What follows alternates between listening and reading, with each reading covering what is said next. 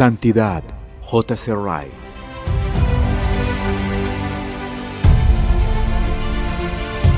Santificación. 3. Santificación.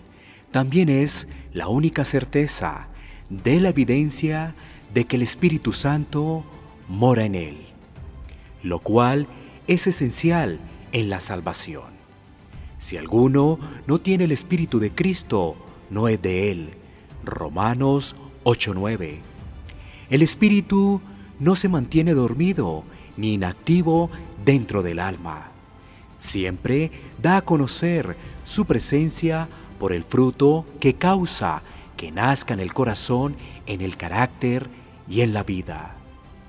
El fruto del Espíritu es amor, gozo, paz, paciencia, benignidad, bondad, fe, mansedumbre, templanza y cosas similares.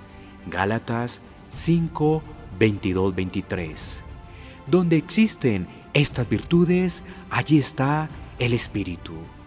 Donde faltan, los hombres están muertos para Dios.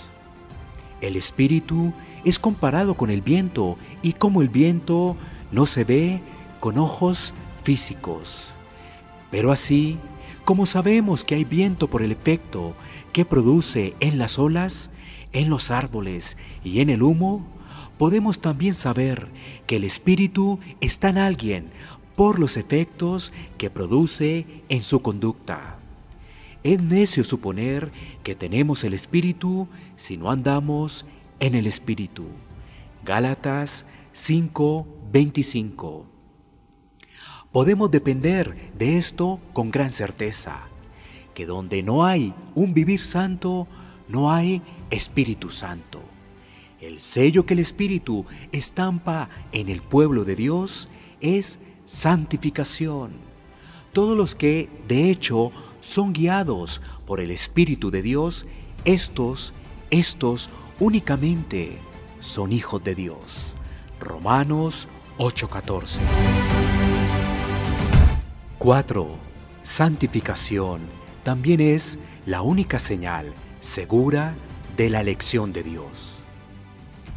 Los nombres y la cantidad de escogidos son algo secreto, sin duda, que Dios sabiamente se ha guardado para él y no ha revelado al hombre. No nos es dado en este mundo estudiar las páginas del libro de la vida y ver los nombres que contiene. Pero hay una realidad clara y simple de la elección y es esta, que los hombres y mujeres escogidos pueden ser conocidos y distinguidos por su vida santa. Está escrito expresamente que son elegidos en santificación, escogidos para salvación mediante la santificación. Los predestinó para que fuesen hechos conformes a la imagen de su Hijo, y nos escogió en Él antes de la fundación del mundo para que fuésemos santos. Por esto, cuando Pablo vio el obrar de la fe y el amor en la práctica y la esperanza paciente de los creyentes tesalonicenses, dijo, conocemos hermanos, amados de Dios, vuestra elección. Primera de Pedro 1.2, segunda de Tesalonicenses 2.13, Romanos 8.29, Efesios 1.4, Primera Tesalonicenses 1.3, 4. El que se vanagloria de ser uno de los escogidos, mientras que intencional y habitualmente vive en el pecado, solo se engaña a sí mismo y blasfema. Por supuesto que es difícil saber lo que realmente es la gente. Muchos que parecen bastante buenos externamente pueden resultar hipócritas con un corazón corrupto. Pero el individuo en el que no hay al menos alguna indicación externa de santificación, podemos estar seguros de que tampoco es escogido. El catecismo de la Iglesia Anglicana sabia y correctamente enseña que el Espíritu Santo santifica a todo el pueblo escogido de Dios.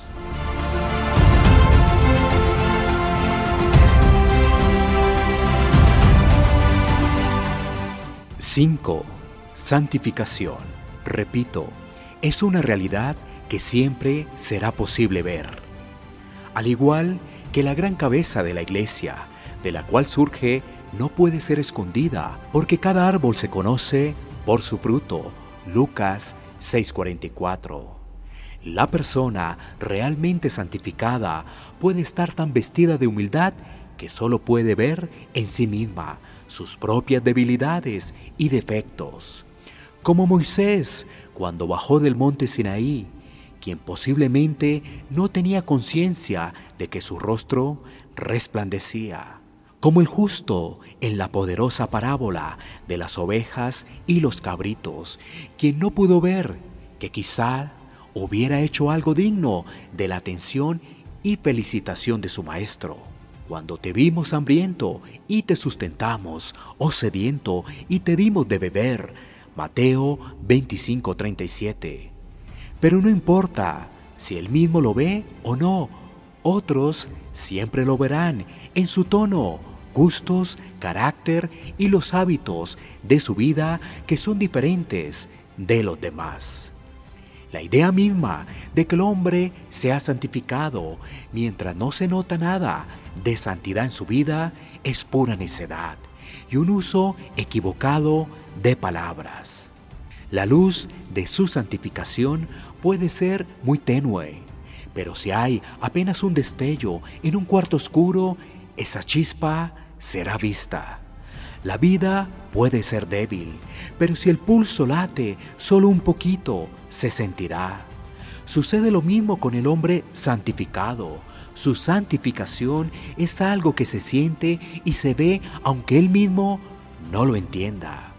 El santo, en quien nada puede verse, sino mundanalidad o pecado, es un tipo de monstruo que la Biblia no reconoce. 6. Santificación es algo por lo cual cada creyente es responsable. No me equivoco al decir esto. Creo tan firmemente como cualquiera que todo hombre sobre la tierra es responsable ante Dios y que todos los perdidos no tendrán nada que decir ni excusas que dar en el día final. Cada uno tiene el poder de perder su alma. Mateo capítulo 16, 26. Pero aunque creo esto, afirmo que los creyentes son principal y particularmente responsables y tienen una obligación especial de vivir una vida santa. No son como los demás muertos, ciegos y carentes de renovación. Están vivos para Dios, tienen luz, conocimiento y nuevos principios dentro de ellos. ¿Quién tiene la culpa de que no sean santos, sino ellos mismos? ¿A quién le pueden echar la culpa de que no son santificados, sino a ellos mismos? Dios, quien les ha dado gracia, un corazón nuevo y una naturaleza nueva, los ha dejado sin excusas, si no viven para su alabanza. Este es un punto demasiado olvidado. El hombre que profesa ser un auténtico cristiano y no hace nada, se contenta con un grado muy inferior de santificación, si acaso la tiene, y dice tranquilamente que no puede hacer nada. Es digno de lástima y además muy ignorante. Cuidémonos y estemos en guardia. La palabra de Dios siempre dirige sus preceptos a los creyentes como seres que rendirán cuentas y a quienes considera responsables. Si el Salvador de pecadores nos otorga una gracia renovadora y nos llama por medio de su Espíritu, podemos estar seguros de que espera que usemos esa gracia y que no nos quedemos dormidos. Olvidar esto es lo que causa que muchos creyentes constriñan al espíritu y lo lleve a ser cristianos muy inútiles y desagradables. 7. Santificación es un proceso que admite crecimiento y grados. El hombre puede subir de un escalón de santidad a otro y ser mucho más santificado en un periodo de su vida que en otro. No puede ser más perdonado ni más justificado que en el momento que creyó, aunque sienta que va creciendo. Sí puede ser más santificado, porque cada gracia en su nuevo carácter puede ser fortalecida, aumentada y profundizada. Este es el significado evidente de la última oración de nuestro Señor por sus discípulos, cuando dijo, santifícalos, y de la oración de Pablo por los tesalonicenses. El mismo Dios de paz os santifique. Juan 17, 17. Primera de Tesalonicenses 5:23. En ambos casos, la expresión implica claramente la posibilidad de un crecimiento en santidad.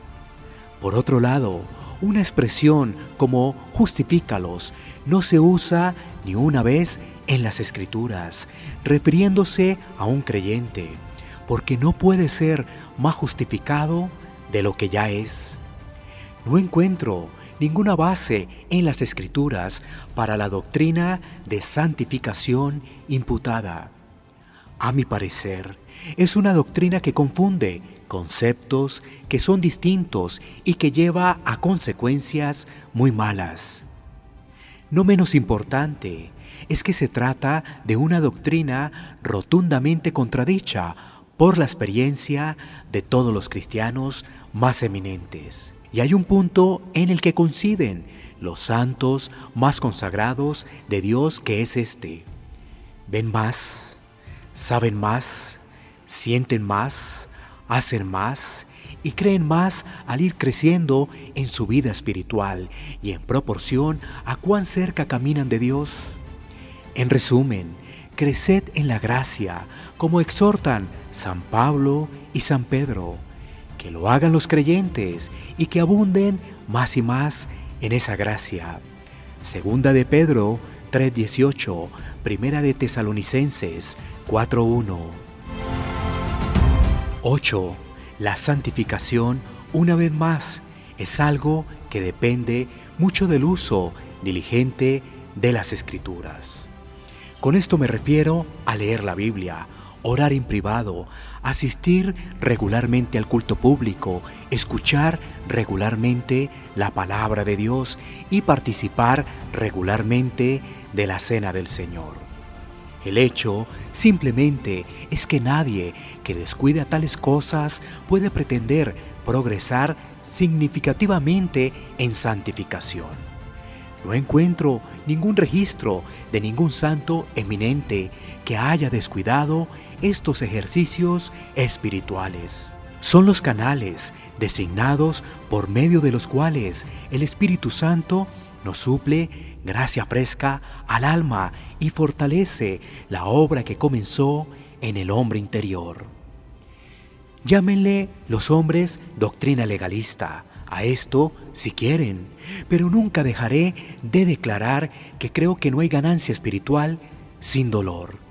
Así como no esperaría que un granjero prosperara en sus negocios si se contenta con sembrar sus campos y no volver a trabajar en ellos hasta el tiempo de la cosecha. Tampoco puedo esperar que el creyente obtenga mucha santidad si no es diligente en la lectura de su Biblia, sus oraciones y el buen uso de sus domingos. Nuestro Dios es un Dios que obra a través de medios y nunca bendice al alma del que pretende ser superior y muy espiritual, prescindiendo de ellos.